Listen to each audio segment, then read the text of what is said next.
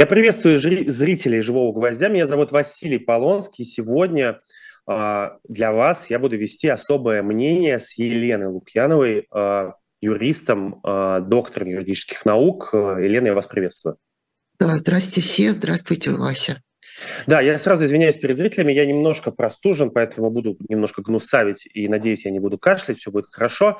А перед тем, как э, начать э, наше особое мнение, напомню, чтобы обязательно вы ставили большие пальцы вверх, обязательно писали ваши комментарии, э, задавали свои вопросы Елене, потому что сегодня мы поднимем много разных юридических тем. А, сегодня два юриста у нас сразу присутствуют в этом эфире. Я по образованию, Елена по не только образованию, но и по жизни. Ну вот. А, и, конечно же, подписывайтесь, если вы не подписаны на «Живой гвоздь», и обязательно ставьте колокольчик, чтобы не пропускать очередной наш эфир. А мы начинаем, Елен, и хотел бы я начать, конечно же, с обысков у политика Михаила Лобанова. А, вот спустя 13 часов, ну, почти 13 часов с начала этого обыска, мы узнали, что Михаил Лобанов проходи, проходит как свидетель по делу политика Илья Пономарева. А, и вот таким способом многие, я думаю, видели, как сегодня врывались к нему в квартиру, доставили в Следственный комитет, а, если я не ошибаюсь, по Северному округу, политика, выломав ему дверь. С вашей точки зрения, это теперь вот такая новая практика, или это просто исключение с Михаилом Лобановым, который и так намылил глаз уже администрации президента и вообще российской власти? Вась, ну мне кажется, что обыски-то были не только у Лобанова, они были способ, у других. Способ, способ ну, доставки других... свидетеля.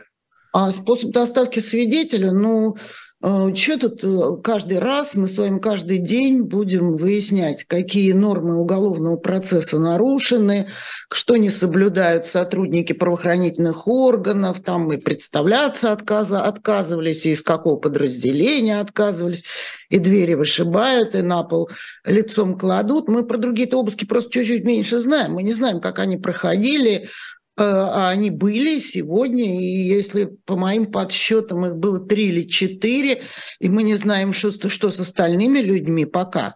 И самое главное, я не понимаю, то есть у нас право отменили уголовный процесс у нас отменен, он отменен не только э, на досудебной стадии, он у нас полностью отменен в суде, мы в судах мы видим, что происходит с системой доказательств, с равенством сторон в процессе, что происходит с экспертизой, э, то есть э, происходит полная отмена уголовного процесса э, и всего остального, поэтому говорить о праве в России на сегодняшний день нельзя, и мы с Владимиром Борисовичем Пастуховым, тут в этом я совершенно согласна, право отменено. А, вот эти все методы, способы, и все эти безобразия – это грубое нарушение Конституции, прав человека, всего действующего законодательства, поэтому будем называть это как? Правовым обычаем или просто деловым обыкновением бандитским, да, а, которое совершает власть в отношении своих граждан. Им пофигу мороз. Но меня интересует другое. Вот у вас нету сведений, что за дело Ильи Пономарева, что это под этим подразумевается. Свидетелем в чем? По какому такому уголовному делу? Что это? Илья у нас как экстремист проходит? Или это у нас нежелательный съезд и сотрудничество с нежелательной организацией? А вот в этом бы очень важно было разбираться нам с вами сегодня, потому что мы с вами каждый день имеем дело с, разным, э, с разного рода политическими преследованиями. Да? И нам очень важно с вами и вам, как человеку, который каждый день находится в этой повестке, в судах и в следственных действиях разбираться, какая категория дел у нас сегодня на мази, скажем так, да, чтобы нам формировать способы защиты, э, защиты э, адвокатской, защиты превентивной людей, которые находятся внутри страны, за пределами страны, что там с их родными, что там с их собственностью. Вот нам что сегодня важно понимать. Поэтому давайте все-таки посмотрим, что дальше будет – Лобанов, ну, очень хороший парень, отличный доцент МГУ. Но сказать, чтобы он был каким-то таким ярким политиком, обличающим, харизматическим, хороший парень. Ну вот почему он выбран именно такой целью и мишенью, я не понимаю. Есть другие муниципальные депутаты, да, э, я не понимаю, вот это рандомный абсолютно какой-то выбор.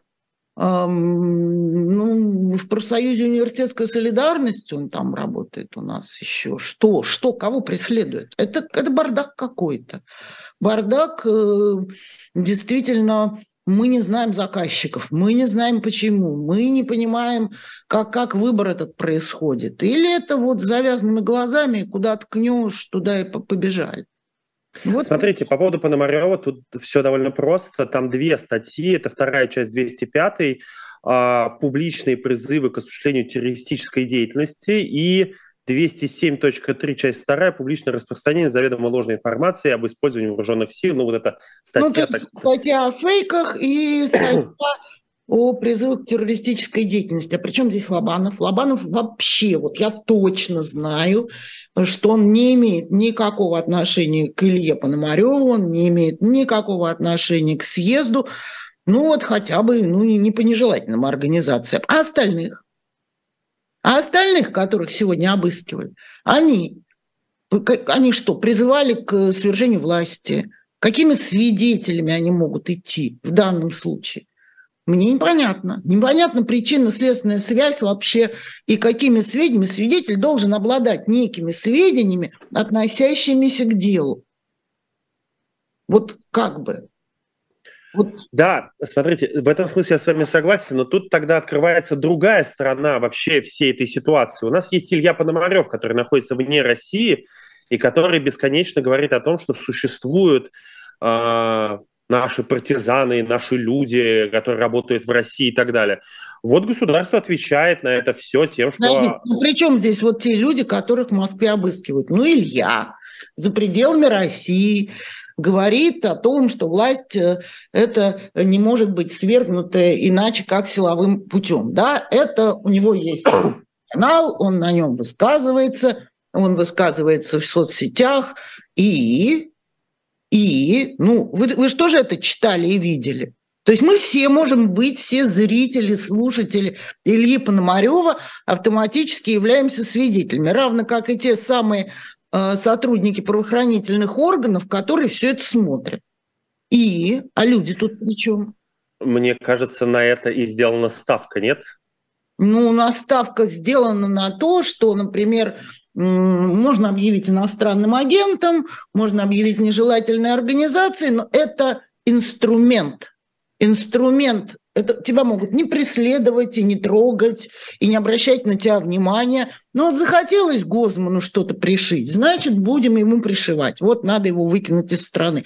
То есть это всего лишь механизм мы на всякий случай тебя объявляем тем-то, тем-то, тем-то, а дальше, если нам понадобится, мы будем на основании этого, вот мы уже после этого внесли поправки в закон, и совершенно нам плевать на обратную силу, и вот что ты когда-то давно там сделал, а, в далеком прошлом, мы тебя будем за это судить. Но это, это опять же говорит о том, что изобретаются механизмы давления, а, не так стоишь, не так хвостом виляешь, мы тебя э, кем-то уже объявили намного позже, а ты вилял там много лет назад, и мы за это тебя будем преследовать. Ну вот это, это механизм устрашения. Это, это, в общем, конечно, страшный бардак.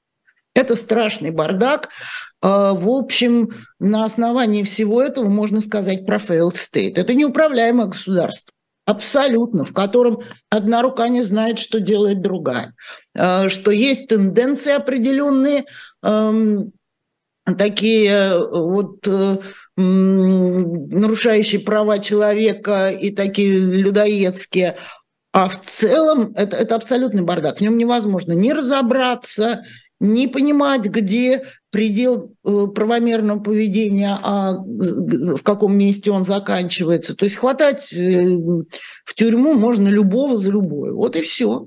Особенно тут хороши будут скоро внедренные третьи лица при иностранных агентах, которые там типа шел мимо иностранного агента.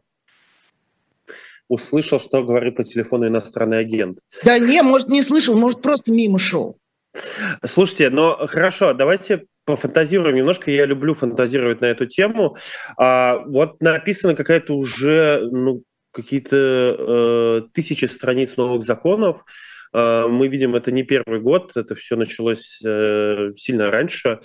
Э, очень много юристов говорили все эти годы по поводу того, что эти законы или друг друга опровергают, или не могут существовать вместе в одной юридической базе. Как вам кажется, а наступит ли время, когда, если этот режим сохранится по поводу фантазирования, а, а, возможно ли причесать э, все, что они понаписали, все, что они выпустили, и создать из этого какую-то единую систему э, юридическую?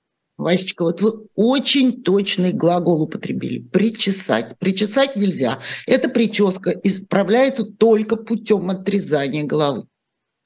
То есть мы должны вот этот весь бардак у нас, он отсистематизирован на самом деле от одного созыва Думы до другого. Мы примерно понимаем, как они работали, сколько у них секунд, минут уходило с каждым созывом все меньше и меньше на каждый закон. Поэтому мы это все обнуляем до какого-то момента, когда это законодательство было еще приемлемым. Просто одним махом. Это, знаете, э, такие авгиевы конюшни, что вот прическа действительно исправляется, причесать нельзя, можно только голову отрезать, привести на какой-то момент в прошлом и сказать, а вот эти люди, они принимали законы нелегитимным парламентом, это все с выборами связано. Они не, э, этот орган не имел э, представительного характера, в нем не было дискуссий, эти люди не были полномочны принимать эти законы, поэтому все, что они напринимали, мы просто отменяем. Угу. Да, вот так вот, быстро и сердито. Приводим на какой-то момент в прошлом, э, ну, на какие-то там 90-е, скажем, годы до 2000-го, и начинаем отсчет заново. Вот так. А по-другому не получится. Это, знаете, у нас кадров не хватит все это причесывать. Да, это правда. Мне, кстати, всегда интересовало то, что вы в Госдуме, как я понимаю, занимались этим. Вы входили в комиссии, которые дают юридическую оценку различным э, предложениям по законам, если я не ошибаюсь. Вот мне интересно, эти люди как себя чувствуют? Может быть, вы с кем-то еще общаетесь, кто еще работает в Думе? Все-таки, ну, среди многих из них большие профессионалы. А Это, вот, кто.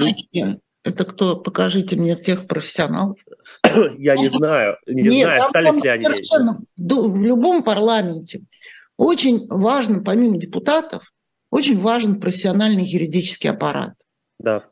А, и он, он важен в любом парламенте мира. И многие депутаты, они не обязательно должны быть суперюристами, но у них должны быть очень грамотные помощники и очень сильное правовое управление. Это в нашем случае правовое управление.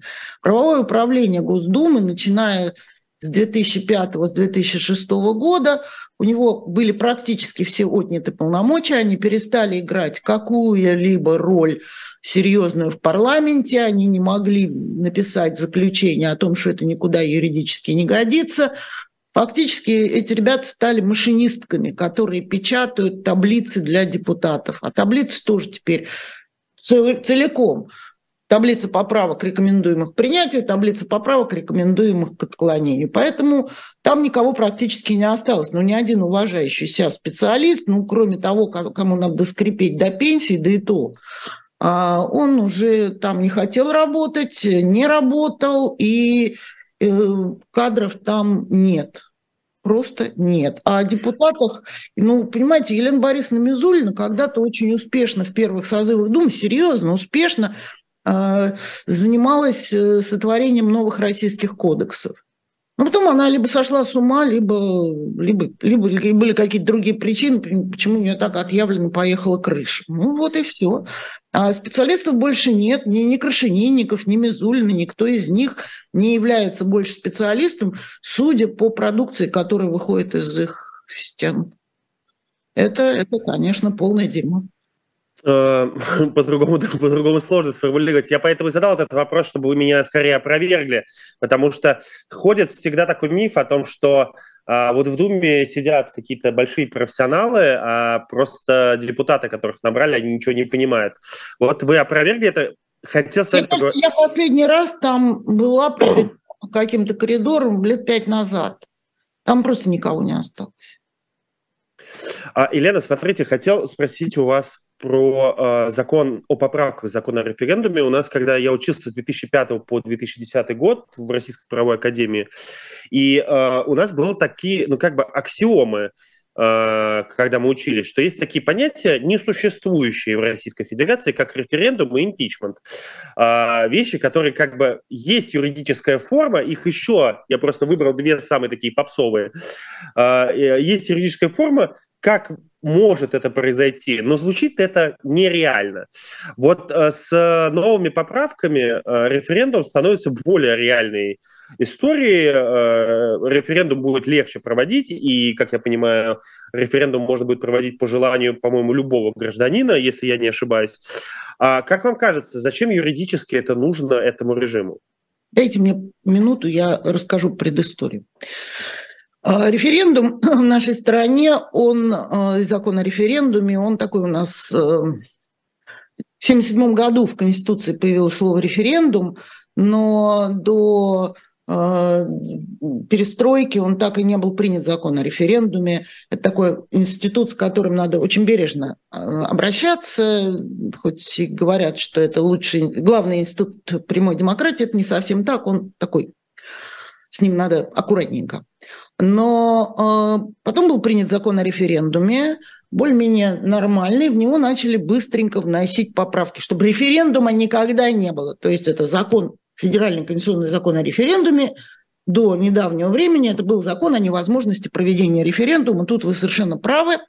А, причем мы обжаловали этот э, закон в свое время, по-моему, в 2005 году в Верховном суде, в Конституционном суде, и Конституционный суд признал, что этот закон не соответствует Конституции, что порядок э, назначения референдума так плох, что э, этим законом уничтожается, собственно говоря, сам инструмент институт. А депутаты сказали ок и сделали его еще хуже. Поэтому, да, они просто еще хуже его сделали. То есть Конституционный суд сказал, не соответствует, значит, там некоторые нормы прекратили свои действия, это отправилось к депутатам, и они сделали его еще хуже. То есть действительно процедура проведения референдума а, означала процедуру невозможности проведения референдума. А, это касается всего времени, когда он назначается. Там такие ограничения в сроках. Нельзя там за год до выборов, через три месяца, только после военного чрезвычайного положения. За год до одних выборов, за год до других. Мы со студентами считали. Выяснилось, что там год с небольшим, что ли, в промежутках между выборами. Можно еще как-то попробовать назначить референдум. А дальше все упирается за этот год надо. И, раб... и инициативные группы со сложнейшим там, со сложней процедурой учредить регионах. В общем, ничего не получается. Ничего не получается. И упирается это еще в то, что такие ограничения по вопросам, выносимым на референдум, что, опять же, мы со студентами судили, рядили, гадали и поняли, что мы ни одного вопроса придумать не можем. Просто не можем. Даже вот рекламу табака тоже не можем. Потому что так это все прекрасно сформулировано, поэтому мы в курсе конституционного права. Я всегда говорю, что этот вопрос надо перенести из курса конституционного права в курс истории государства и права, потому что вот никак. И тут вдруг, и это очень мало кто заметил, вот Терена Михайловна Шульман заметила, больше никто. И, и, и мы с Бузиным заметили, э, что вдруг поправочки какие-то пошли. И в поправочках этот – и сроки упрощаются, и порядок инициативных групп, и с вопросами-то, ой, думаю я, а что так? А что так? А откуда что берется? И тут стало понятно, что наступили времена, когда любые выборы могут провалиться к чертовой матери. А власть-то надо удерживать. И судя по этим поправкам, а на самом деле можно будет проводить референдум намного проще его инициировать. А, то есть это становится... Я, в принципе, если бы не ситуация, я была бы за многих многие из этих поправок не по, коли, не по вопросам, конечно, а вот по процедурам назначения референдума. Я, конечно, была бы за. То есть я бы очистила закон от всей этой дряни, на чем мы, собственно, и настаивали в свое время в Верховном суде, э, в Конституционном суде. А, но в нынешней ситуации Я думаю, что они просто в очередной раз развязывают себе руки. А, собственно, зачем? Они и так все это могут. Зачем им этот референдум? А, ну, то есть понятно, хоть какая-то легитимизация. Если э, на выборах все будет рушиться, если они вдруг увидят, что вот сейчас уже грань, а они там референдум могут досрочные выборы назначить. Референдум, когда других процедур нет. Тут если они считают, считают социологию, она совсем хуже, хуже, хуже, хуже вниз падает. Опа, мы сейчас быстренько. Военное положение, проведение там ограничения снимаются на проведение референдума э, при военном чрезвычайном положении. Те снимаются, другие снимаются. И уже можно продлевать пожизненно полномочия президента – в принципе, и Конституцию можно перепринять. Там у них одна засада, что референдум по Конституции можно назначить только Конституционное собрание, которого нет. Ну и с этим они справятся. Что, думаете, э, Володин со товарищи эм, в один присест не примут какую-нибудь фигню про Конституционное собрание? Да примут. Им а чтобы собрать Конституционное собрание, напомните, что это вообще такое? Потому что, думаю, а ничего, многие... этого нету. Его нету, закона о Конституционном собрании нету. Это единственный ФКЗ, который не принят за 30 лет действия Конституции. Было два или три проекта, но все они примерно сводились к тому, что давайте соберем всех чиновников, всех депутатов, всех делегатов и всех судей, посадим их в один зал, и это будет типа конституционное собрание. Ну, естественно, все это провалилось, ну, сейчас вполне может заработать. Они достанут из-под сукна эти законопроекты, спокойненько их примут. Ну, они, понимаете, обсуждают там собак на фронт, или там сегодня господин Володин у нас а, который, кстати, вместе со своими этими коллегами странными, они же они ж блокировали, в общем-то, э, во многом через закон о языке, э, опосредованно, конечно, потому что это субъектовая компетенция, все-таки преподавание национальных языков, развитие национальных языков в субъектах. А сегодня говорит, давайте свои языки учить, не будем учить английский. Помер этот английский, никому не нужен, отживает будем учить свои национальные языки, в том числе китайский. От молодца. Да, конечно, это гениально. А, но слушайте, а, а как вам кажется, эм, просто мне, ну вот я всегда, когда вижу э, что-то подобное, как эти поправки по референдуму, поправки по выборам, что теперь выборы можно проводить а, военное положение в разных регионах, у нас, как известно, введено. Вась, ну вот скажите мне, ну скажите мне, ну вот вы, вы не просто юрист, вы, вы разумный человек.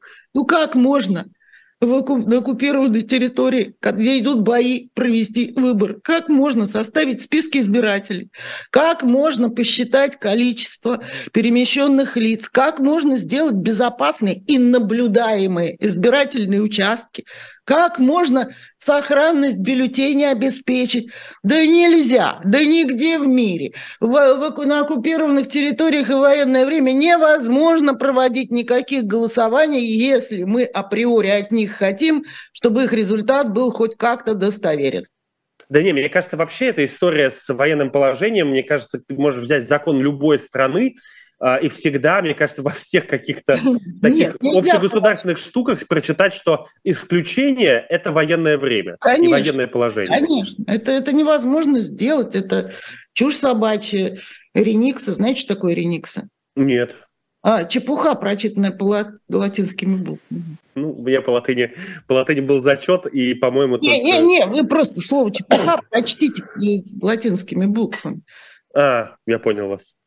А, так, а, перед тем, как перейти чуть дальше по поправкам, а, нас смотрят 2647 человек. А, лайков, друзья мои, всего 628. Поставьте большие пальцы вверх. Я, брат, я сейчас уйду, как Арестович. не надо, не надо, как Арестович, уходить от нас. А, а мы продолжаем. Я напомню, что меня зовут Василий Полонский, Елена Лукьянова, юрист, а, доктор юридических наук, специально для вас сегодня в особом мнении. Мы вот активно очень обсуждали поправки, и хочется перейти э, к таким поправкам, которые мне кажется, чуть меняют тот самый э, общественный договор между населением России и государством, которое им управляет.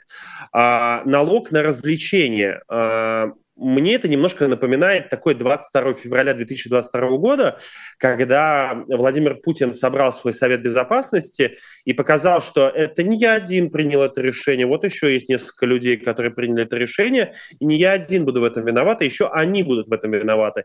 И мне кажется, что этими поправками, этими налоговыми нововведениями а государство хочет как бы сказать о том, что не мы тут э, устроили специальную военную операцию, а вся страна, и она вот готова скидываться одним процентом. Согласны ли вы с этим? Или это просто холодный расчет и попытка набить карманы очередными деньгами для того, чтобы спонсировать специальную военную операцию? Я бы с вами согласилась, но я посмотрела, кто инициатор – а инициатор КПРФ. А инициатор депутат Михаил Матвеев, не знаю, кто такой, от КПРФ. А КПРФ все время такие законы вносит, многократно, многолетние. Им бы лишь бы какой-нибудь разврат прекратить и на богатеньких наехать, на развлекающихся. Поэтому у меня есть сомнения. У меня есть сомнения большие. Во-первых, это все-таки налог. Ну, если правительство даст заключение положительное, может, и пройдет. Но что-то как-то за многие годы я столько таких инициатив КПРФ видала, и никакая из них не срабатывала. Ну, посмотрим. А как вам кажется, вообще что случилось с партией КПРФ, которая для вас э, не так далека была в свое время? Э, почему они вообще перестали э, быть оппозицией? Ну, то есть... Они никогда и не были. Подождите, они с третьего созыва и не были никакой оппозиции. Это такая бюрократическая корпорация, которая получает деньги от государства немалые, и она же все время нас именно КПРФ в первую очередь всегда выступает за то, чтобы повысили плату за голос в партии. Поэтому это все попадает в руки уже не членам партии, а в руки руководства партии. Это бизнес чистый. Вот они этот бизнес сохраняют, поэтому никакой оппозиции она не была. Стандартные э, реплики, которые мы слышим во время их предвыборных кампаниях, ну, я понимаю, что там не такое простое положение в самой партии внутри. И там внутри партии есть большая позиция, но она подавляется успешно. Зюганов великолепный манипулятор, он научился отлично манипулировать съездами, своими пленумами, он проводит те решения, которые ему надо, он уже сажает своих внуков на депутатские места. Так что нет, это забудьте, что это какая-либо оппозиция, нет, это встроенная во власть я, я даже чуть, не, я чуть немножко не об этом. Понятное дело, что с момента прихода Путина, а вообще можно говорить еще о 96-м с 96 -го года считать, кто-то считает о том, что Зюганов мог бы взять Нет, выборы. это неправда, это неправда. Но это, я, я говорю, кто-то так считает. Mm-hmm. А, неважно, не имеет это никакого значения. Я просто говорю о там, последнем десятилетии. Да? Мы видели таких людей, как Родин, как Рашкин. Мы видели в Саратове, э, в Саратове, по-моему, если не ошибаюсь, Бондаренко. Э, мы видели... Ну, э, Рашкина вот в пример не приводите, ладно? Потому что ну, такой слушайте, же он номенклатурщик и... Это да, но на местах хотя бы видимость, э, как Рашкин. Не было в московском горкоме никакой видимости после Улоса. Не было, вот как раз когда Рашкин захватил власть. Нет, это, это есть, да, молодые ребята, которые левые, только им не надо называть себя КПРФ, надо строить ну, они... новую, левую, новую левую партию и социал-демократическую, скорее всего, а встраиваться вот в этот я ну, уже даже не знаю, как его назвать. Там эти бабушки, которые сидят в Государственной Думе с первого созыва, есть же и такие, с первого созыва. Вот. А, какие-то вымирают, какие-то каких-то все-таки убирают, но это же это паноптикум какой-то. Да, вот э, наши зрители пишут, что Рашкин исчез, но понятно, что он исчез, у него целое уголовное дело там. Подождите, подождите, у него же там что-то было, то ли он медведя, то ли лося, то ли кто Лося, лося, лося, да, после, лося. Этого, после этого он затих абсолютно и пропал э, из вообще политической жизни страны. Я, кстати, не знаю, по-моему, нету, я не знаю, исключили его из партии, не исключили, я вообще за ним после этого не следил, потому что я понимал, что это Вообще такой... отвратительный тип, между прочим, отвратительный. Не любите, да, его? Не, не уважаю а, я, я очень часто пересекался по разным каким-то московским делам, и мне всегда казалось, что он такой просто демагог, но как называете, полезный демагог. Не, а, вредный, вредный. Вот видите, а, перейдем к теме, которую мы даже до эфира вы сразу спросили, будем ли это обсуждать, про собак. А, депутат Госдумы... Это, это очень крутая новость, это просто очень крутая новость. От Якутии Федот Тумусов предложил отправить бездомных собак на фронт. Цитата.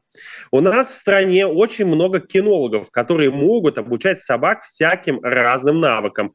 Крупных и агрессивных собак кинологи обучили бы и направили их в зону СВО. А, это абсолютно поразительно, потому что уже даже собак хотят отправлять. А вообще, вот как-то за последние месяцы история с собаками а, стала очень активно обсуждаться после того, как собаки, я забыл только в каком регионе, загрызли в Якутии, а, в Якутии загрызли. А, в, в Якутии загрызли, да. До этого в Махачкале была такая история, по-моему, в Самаре была несколько лет назад тоже такая история.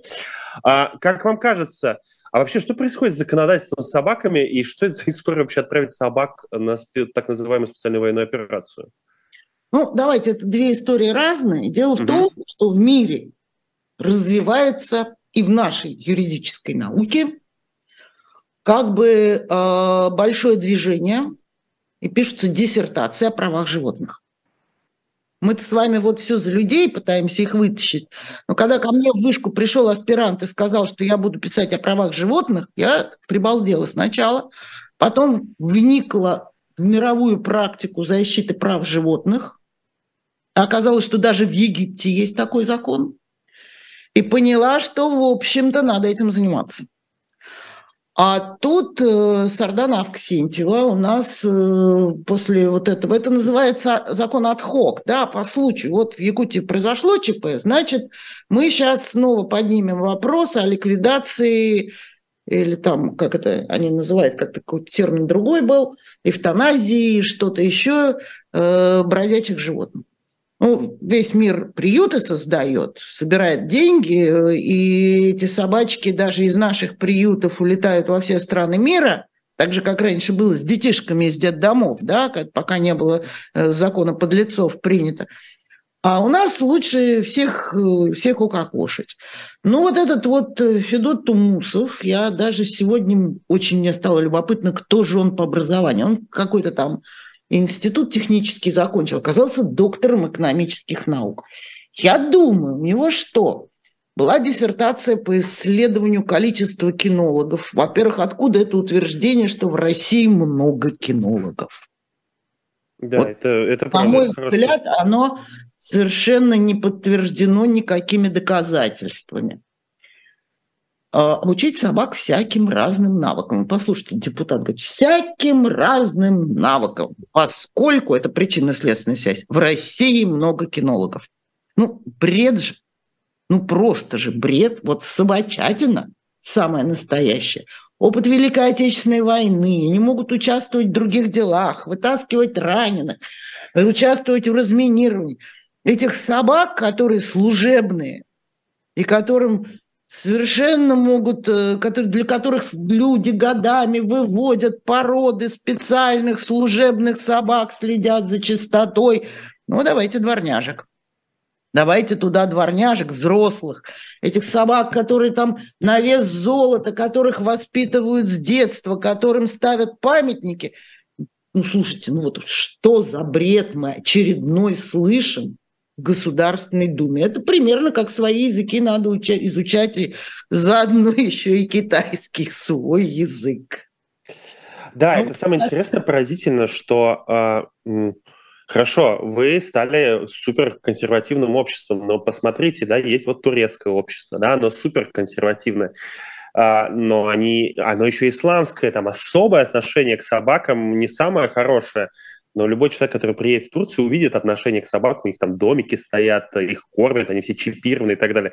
А эти все... Пачка, а в Грузии давно не был?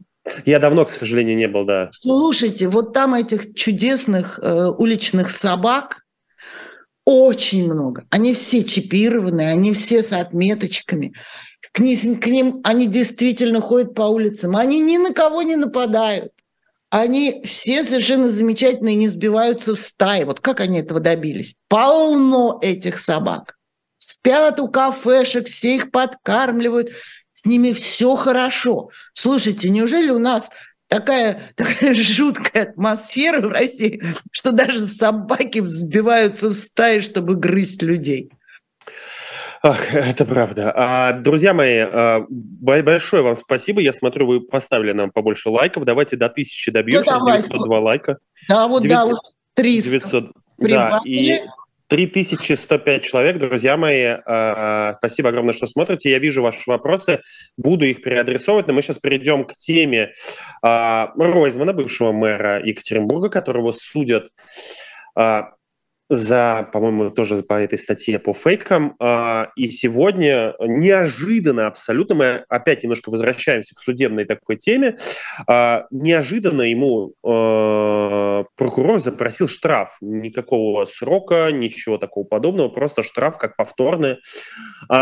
Это вот другая обратная сторона этого бардака, о котором вы говорили. Нет, как это как раз не бардак совершенно. Я сегодня утром прямо и думала, не, не посадят, они Ройзмана дадут ему. Правда, я не понимаю, почему они э, штраф увеличили в два с половиной раза от э, предполагаемого законом. Там 100 тысяч, по-моему, по закону, а ему 260 присудили. Нет, нет, конечно, вот это уже не бардак, это как раз не бардак. Вот здесь уже все понятно. Осудить Ройзмана, значит, крупный регион, крупный город, в общем-то город в целом протестный, имеющий опыт публичного отстаивания своих интересов в городе. Евгений Владимирович, он часть этого протеста с гигантской популярностью, а потом сколько там характеристик-то ему прислали в главе с Аллой Борисовной Пугачевой. Ее, кстати, не приняли. Не только ее не приняли, много чего не приняли. Много чего не приняли, но зато Евгений Владимирович теперь будет это на память. Судья ему, по-моему, передала все это дело. А, значит, смотрите, э, нельзя было, вы что? Я-то думала, на самом деле, что дальневосточники в какой-то момент с, э, ситуацию с Фургалом переломят, потому что власти, конечно, и, и до сих пор Дальний Восток, ох, опасность для власти. Они прошли этот протестный путь, и э, екатеринбуржцы прошли со своими там парками, прочими делами, они, они все умеют, они умеют постоять за свои, за, за свои права. Поэтому осудить Ройзмана, посадить Ройзмана в тюрьму, получить абсолютно протестный регион, да вы чего? Они все выборы провалят. Все выборы следующие были бы э, в Екатеринбурге и Свердловской области дальше провалены. Ни в коем случае. Поэтому вот это для меня совершенно было очевидно, что Ройзмана не посадят, что такой беспредел, он возможен, когда нет вот такой массовой поддержки, нет такой массовой популярности в одном отдельно взятом месте. Потому что вот у Навального огромная популярность но тем не менее она размазана по всей стране. Ее в концентрированном виде нет. А там, где региональная политика и где регион может что-то сильный, повторяю, регион, серьезный регион. Не зря же Путин в начале своего правления Совет Федерации менял о нем закон, чтобы только убрать сильных регионалов, тогда был Россель, который, который вообще настаивал на введение своей валюты в регионе, она называлась Уральский франк, и настаивал, как и Татарстан, на праве области, э, на праве внешнеэкономических связей, а не э, центра а на региональных, на региональных правах внешнеэкономических сношений, связей с другими странами. Путин дико боится региональных элит сильных. Поэтому вот нет выборов губернаторов, поэтому вот эти назначенцы не могли посадить Ройзмана. Вот по убеждению моему, в целях сохранения власти, ведь для чего вот эти репрессии у нас? В целях сохранения власти. Вот в целях сохранения власти они должны были, да и в общем не уверена, что Судьи, вот тут я сегодня, честно, целый день думала, а вот, может быть, это... У меня нет доказательств. Это мое собственное предположение. А вот, может быть, судья сказал, нет, никаких, никакого в данном случае телефонная правда, я домой не смогу прийти. Меня уроют там мои родственники, дети, внуки и соседи, если я э, Ройзмана посажу в тюрьму. Может быть такое, Вась? А я вот не знаю, это скорее вопрос к вам, как вы считаете? Я, не, я не знаю, тут же это же вопрос психологический. Вот судья, который выносит этот приговор, да ему, может быть, и на Москву-то наплевать. Он знает, что весь Йобург смотрит на это с гигантскими, под гигантскими микроскопами. Как он домой пойдет, этот судья? Да ему не жить там, если он Ройзману вынесет обвинительный приговор с лишением свободы. Я еще удивляюсь, почему вообще штраф, почему не оправдание. Ну вот это может быть вопрос компромисса. Ну, это мы увидим, э, это мы увидим, э, когда будет решение, когда будет приговор. Э, смешно, что сам Ройзман в своей такой финальной речи после суда намекнул на это, что посмотрим. Я, конечно, мало верю в это, но посмотрим, что судья решит. Это ну, довольно забавно. Ну, ну нет, ну нет, ну нет. Все-таки не будет судья давать больше, чем запросила прокуратура. Не, ну больше-то понятно. Я думаю, что скорее меньше, особенно если вы говорите, что по закону дали больше, то судья скорее пойдет по закону, чем а, будет его нарушать. Ну вы представляете, а, за какой, за, за сколько часов, за сколько минут будет собран народом этот штраф? Ну, конечно, нет, это сто процентов. В этом смысле, мне кажется, никакой проблемы нет. И очень странно, кстати, вот это давление на Ройзмана, который довольно четко сформулировал свою мысль не в одном интервью и публично, что его не выдавить из страны, его не напугать. И мне кажется, что такой способ давления очень странный. Зачем на него давить? Ну вот это уже глупость. Это уже глупость. То есть мне ну, кажется, что его легче посадить, чем э, штрафовать. Я просто... Посадить нельзя. Нельзя Ройзмана посадить. Беда будет в регионе. Не а знаю, вот... мне кажется, а вы не думаете, что все так подавлено, что не будет никакой беды в регионе? Будет. Они боятся региона. Ну вот мы, вы, мы сами перешли к этой теме. Э, много очень дискуссий по этому поводу. Команда Навального сегодня выпустила такой замечательный ролик, где разные представители э, команды Навального, Шрединов, Соболь, э, Албуров, э, Жданов, Кира Ярмаш, ну, рассказывают, что 4 числа, 4 июня у Алексея будет день рождения, это будет уже третий день рождения в неволе, и в связи с этим они предлагают по всему миру людям выйти на акцию. И в том числе, ну, как бы они не предлагают это напрямую, но, в общем, предусматривается, что это должно произойти и в России.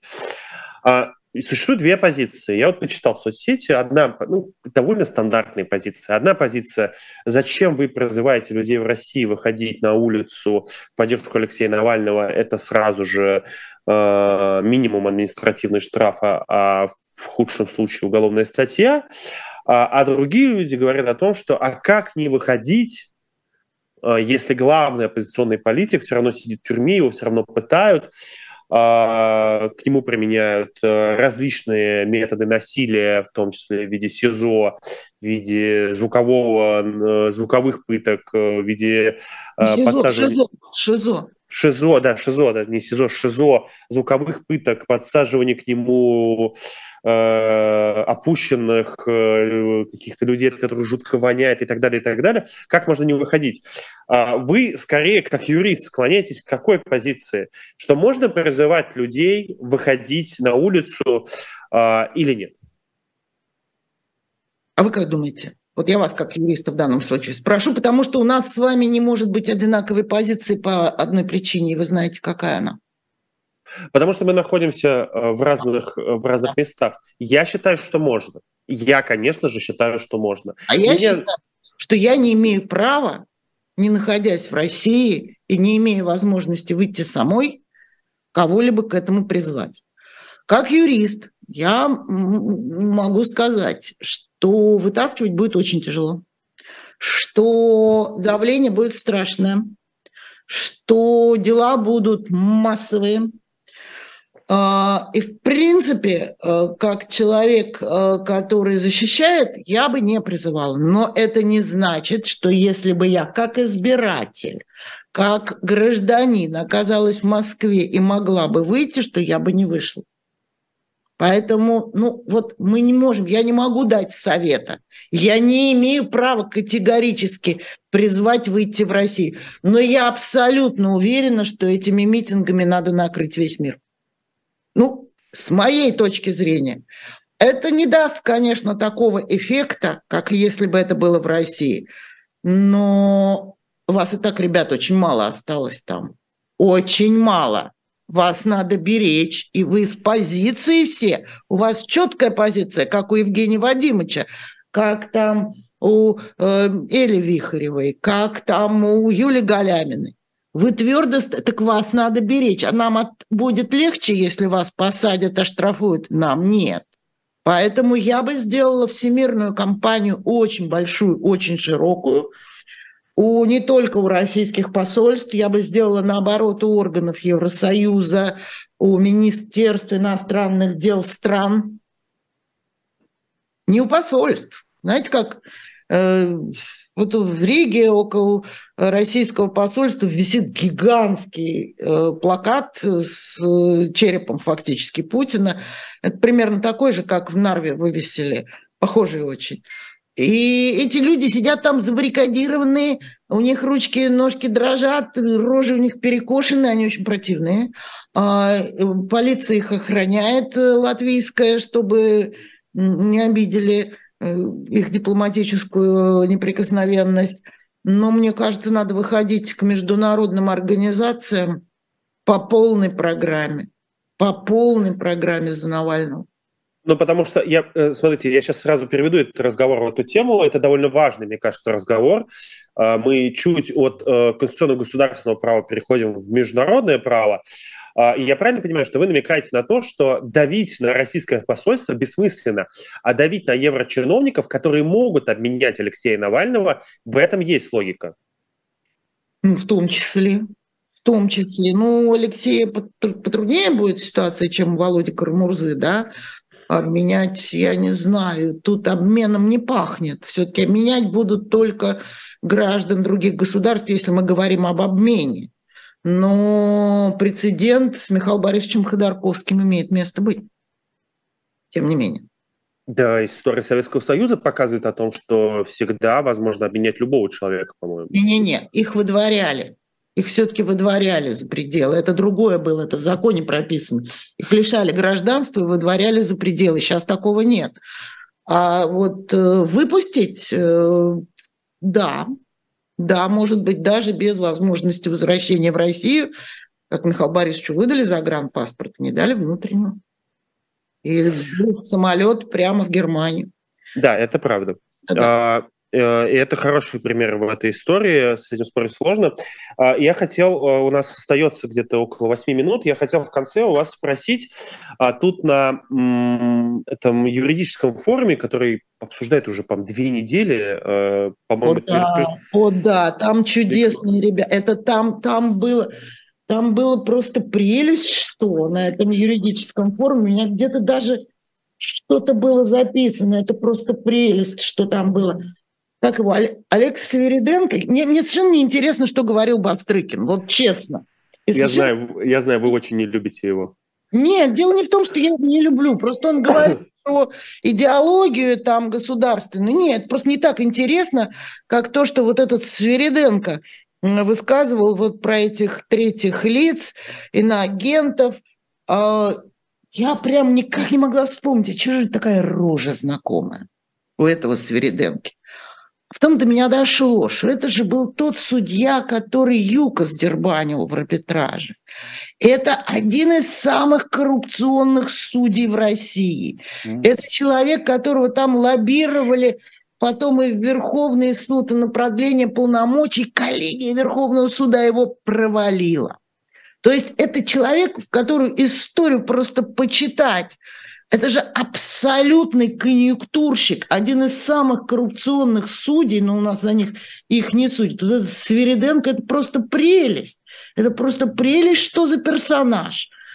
Он же еще там, ну ладно, про третьи лица в иноагентах. Он же там выдавал ну, совершенный перл. Причем этот человек, против которого выступал Вениамин Федорович Яковлев. То есть лучшие, уважаемые в юридическом сообществе юристы пытались его все время где-нибудь сковырнуть. И, в общем, в итоге он не остался зампредом Верховного суда, его провалили. Ну, вот прибрали его на местечко по иноагентам, кое-как. Эм, он же не питерский. Он не питерский, он МГУ закончил. Я mm. даже думал он, думал, он вместе с этим Чуйченко, Фигуйченко, этим однокашником Медведева, он такой же питерский юрист. А нет, он МГУ закончил. Он говорит, у закона должна быть профилактика. Ну, я понимаю словосочетание профилактика правонарушений. И в МГУ ему только так это могли преподавать. Откуда у него эта профилактика закона взялась? Профилактика закона должна быть. Закон должен иметь профилактическую чего-то такое задачу. И поэтому нам нужны третьи лица, Поэтому нам недостаточно иноагентов. Он решил выпендриться на этом своем поприще. Он у нас отвечающий за иноагентов в Минюсте.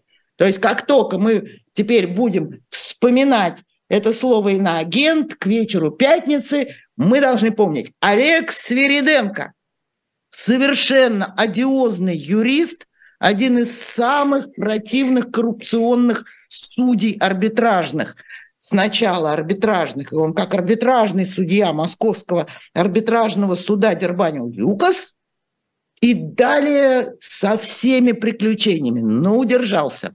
Удержался, у него такой вихорчик седенький, э, такой лохматенький дядечка, такой вот красивый, как у Бориса Николаевича Ельцина вихорчик – вот, так что вот он остался замминистра юстиции, его куда-то еще там переправляли, пытались от него избавиться, даже уж больно коррупционный, больно, больно противный дядька. И, и что-то у него там какой-то фиктивный развод э, со своей женой, на которую оформлено все имущество. Там такая история, там такая захватывающая тема с этим Свериденко. И я так понимаю, я вот не помню только кто, то медиазона или кто-то там сильно постарались в расследовании его чудес, потому что он же главный зайноагент, это он же всем нам ну, там рандомно или не рандомно присваивает. И эти слитые списки Минюста, я так думаю, тоже у него скрали, или он их продал. Мог же, ну мог же, ему же надо содержать э, семью, с которой он фиктивно в разводе, чтобы не декларировать свое собственное имущество. Вот такой.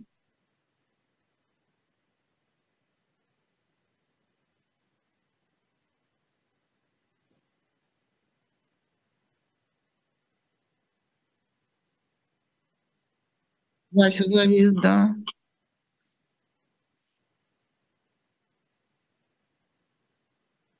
Так, мне говорить? Так, наш дорогой ведущий вылетел из зума, будем ждать его возвращения. У нас, правда, осталось всего две минуты.